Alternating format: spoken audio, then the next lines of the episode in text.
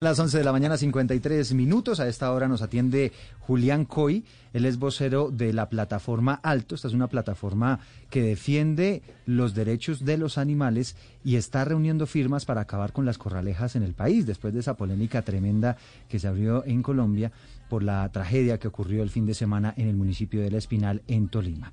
Julián, bienvenido. Hola, buenos días. Un saludo a la mesa y a la audiencia de Blue Radio. Bueno, actualmente, ¿cómo, ¿cómo está regulado el tema de las corralejas? Porque es que lo que vemos es que parte de, todo el tema cultural, además, digamos, de la actividad como tal, del toro, de que persigue a la gente y, demás, pues también vemos que la construcción en madera, esa construcción hechiza, pues también hace parte de toda esa cultura que hay detrás de, de, de las corralejas. Bueno, desde el punto de vista normativo hay una ley que es la 84, la 89, que es el Estatuto de Protección Animal, esta ley determina una serie de, actividades que se consideran maltrato, eh, tales como picar un animal, cortar un animal, chuzarlo, etcétera, etcétera, pero exceptúa precisamente las corralejas, las corridas de toros, las peleas de gallo, etcétera, etcétera.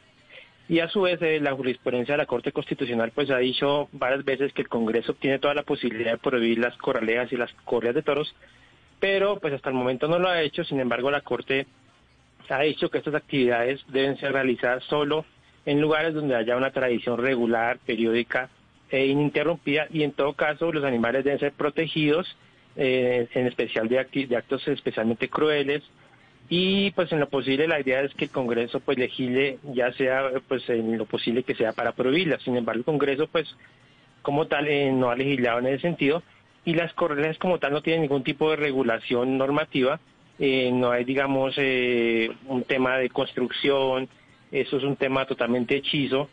Eh, eh, realmente las eh, iniciativas legislativas que se han erradicado para prohibir esas actividades pues no han, no han surtido efecto.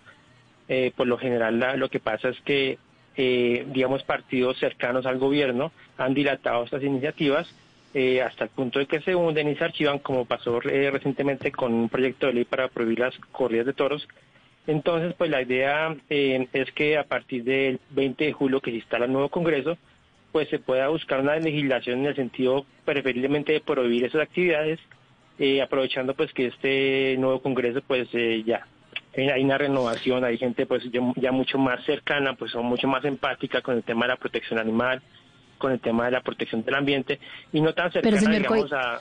Sí. Hay, hay, un tema que, que yo no entiendo muy bien y es que pues hay, hay bastantes temas en donde la Corte Constitucional ha patinado, pero creo que con el tema de la tauromaquia y con, con este tema de las corralejas, etcétera, pues creo que es uno de los temas donde más he visto fallos contradictorios de la misma Corte Constitucional, que sí, que no, que el Congreso debe legislar, que el derecho de los animales, que el arraigo cultural, uno ya no sabe cómo interpretar estas sentencias. ¿Usted está seguro que si eh. mañana el Congreso de la República prohíbe los toros, prohíbe las corralejas, la Corte Constitucional va a decir, ok, listo, perfecto, se pueden prohibir?